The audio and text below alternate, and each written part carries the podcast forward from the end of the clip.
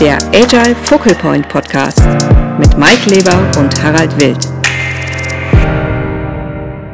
In this episode, we are doing something a little different. We have used artificial intelligence to summarize and answer questions about our previous episodes. The AI, called ChatGPT-4 Turbo, has analyzed the episodes and come up with five questions that it believes we have not fully answered yet. We find it fascinating to see how AI can help us delve deeper into our content and provide new insights.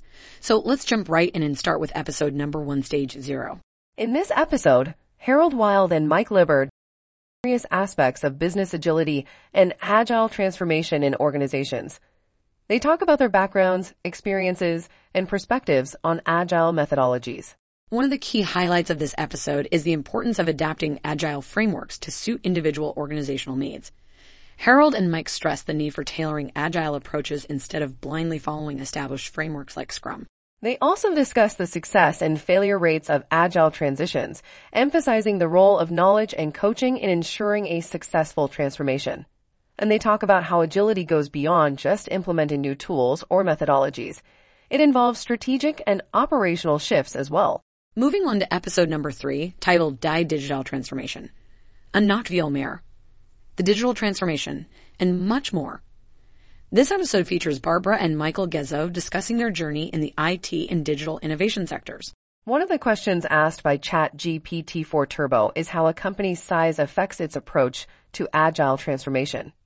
Smaller companies may find it easier to adopt agile practices due to fewer complexity and fewer layers of bureaucracy.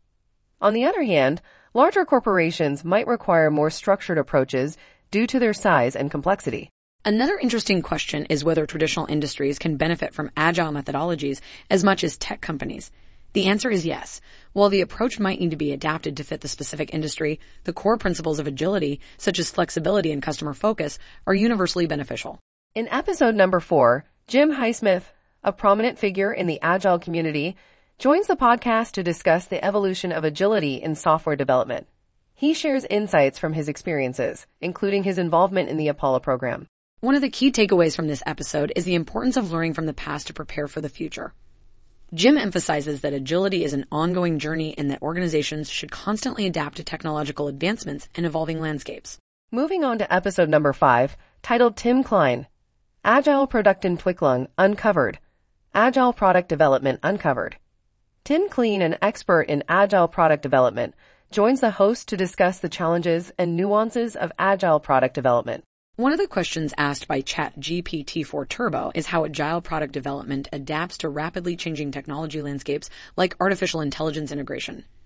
Tim emphasizes that agile product development must continually evolve to incorporate emerging technologies and stay informed about advancements. Another interesting question is what indicators signify successful agile transformation in an organization. According to Tim, Successful agile transformation is indicated by improved product quality, faster time to market, increased customer satisfaction, enhanced team collaboration and morale, and the ability to rapidly respond to market changes and customer needs.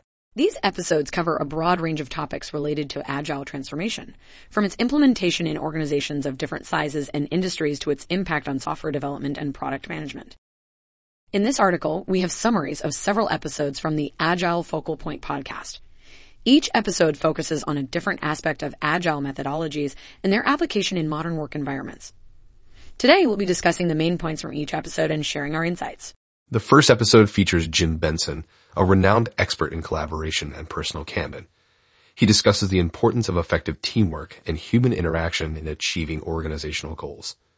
Benson emphasizes the need for transparency in collaboration and building trust within teams.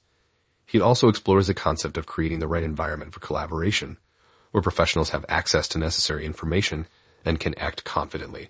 Benson also addresses the challenges of hierarchical structures in companies and the importance of cultural integration for fostering collaboration.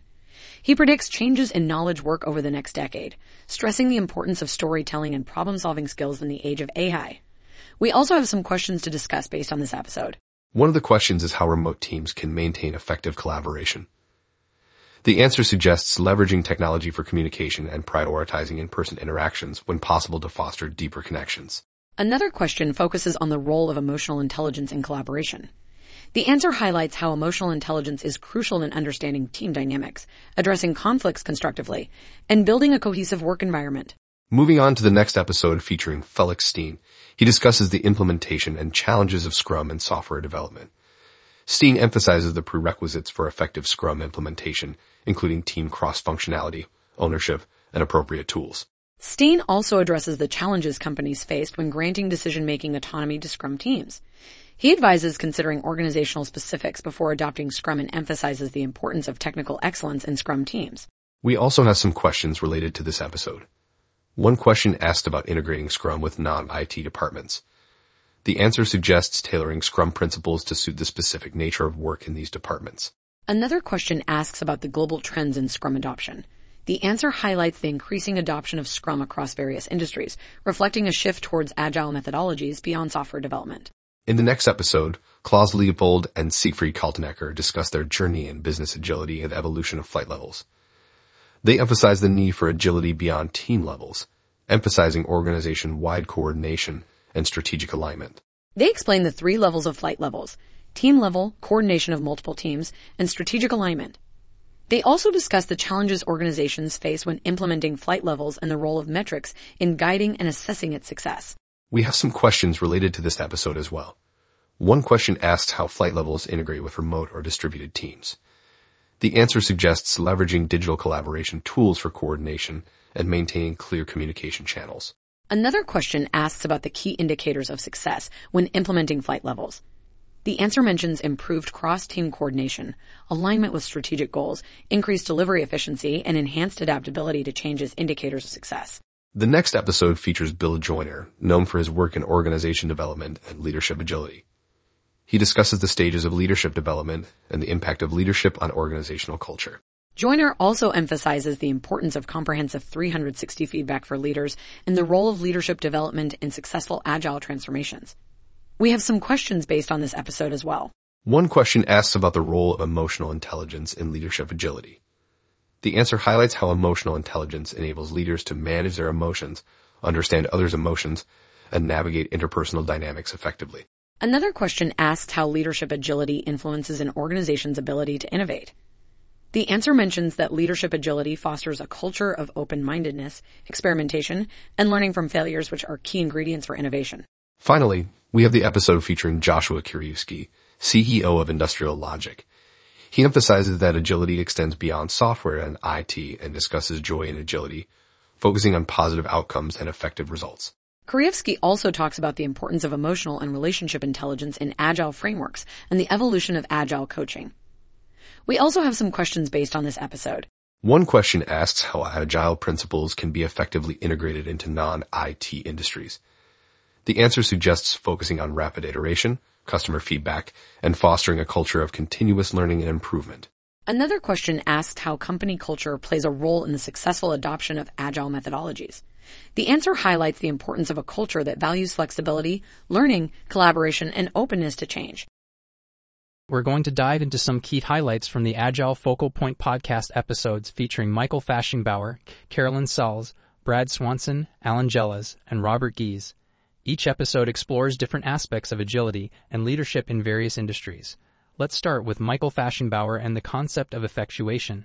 Michael Faschingbauer discusses how effectuation is a strategic framework for decision making in entrepreneurship in uncertain environments. It originated from research in the early 2000s and 2000s, focusing on the decision making process of expert entrepreneurs. Michael also shares the four core principles of effectuation that contrast with traditional management and planning approaches. These principles emphasize adapting to uncertainty and change rather than trying to predict and control outcomes. He goes on to discuss how effectuation can be applied in various organizational and entrepreneurial settings. He even compares it with the lean startup methodology, highlighting both their differences and potential areas of synergy. That's interesting. Effectuation seems to be a flexible approach that can align well with corporate social responsibility initiatives and even be integrated into traditional educational curriculums to foster creative problem solving and entrepreneurial thinking in students. Exactly. In the episode featuring Carolyn Sauls, the focus is on the unique application of agile methodologies in the craftsmanship sector. Carolyn shares her experiences applying agility in non-IT areas like craftsmanship, construction, pharmaceuticals, and healthcare. She discusses how agility can be adapted to different business sizes within the craftsmanship sector and emphasizes the importance of feedback loops and continuous improvement. Carolyn also highlights the challenges and opportunities in applying agile methodologies outside of the IT sector. And she collaborates with industry associations to promote agility and craftsmanship. Moving on to the episode with Brad Swanson and Alan Gelles, they discuss guiding and developing leadership skills, particularly in the context of agile methodologies. They share their own journeys from technical roles to leadership positions and the lack of formal training in leadership skills in their early careers. It's interesting to hear how they evolved from technical expertise to leadership roles. They emphasize the challenges of agile leadership in organizational cultures and the need for leaders to adapt to an increasingly VUCA world. They talk about the importance of confidence and humility in leadership, as well as shifting from working into on the system. They stress the significance of continuous personal development in leadership and how it directly impacts organizational success.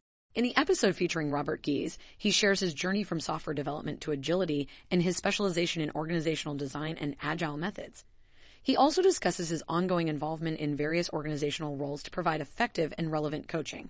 Robert also talks about the challenges companies face in adopting business agility, such as a lack of clear orientation and purpose, overwhelming workloads, isolated working structures, and poor overall effectiveness. He emphasizes the importance of companies understanding their purpose and aligning their operations accordingly. It's interesting how he mentions that while the core concept of agility will remain crucial, its terminology and application might change over time. Robert also discusses the future prospects of agility in business in his upcoming book release. Throughout these episodes, there are several questions raised and answered. For example, how does effectuation align with corporate social responsibility initiatives? Can effectuation be integrated into traditional educational curriculums? What are the challenges in measuring the success of effectuation strategies? There are also questions about agile methodologies in non-IT sectors, the role of technology in enhancing agility, and the challenges in implementing agile leadership in traditional hierarchical organizations. Let's not forget the questions about measuring the impact of leadership development programs, balancing agility with the risk of team burnout, leveraging technology for leadership development, and the role of emotional intelligence in agile leadership. So we've covered a lot of ground today, discussing effectuation, agility and craftsmanship, guiding leaders in complexity, and effective business agility. Dear listeners, we are approaching the end of another exciting year on the Agile Focal Point podcast. It's time to pause and thank all those who have accompanied us on this journey. A special thanks to our guests, whose insights and experiences have made this podcast so enriching.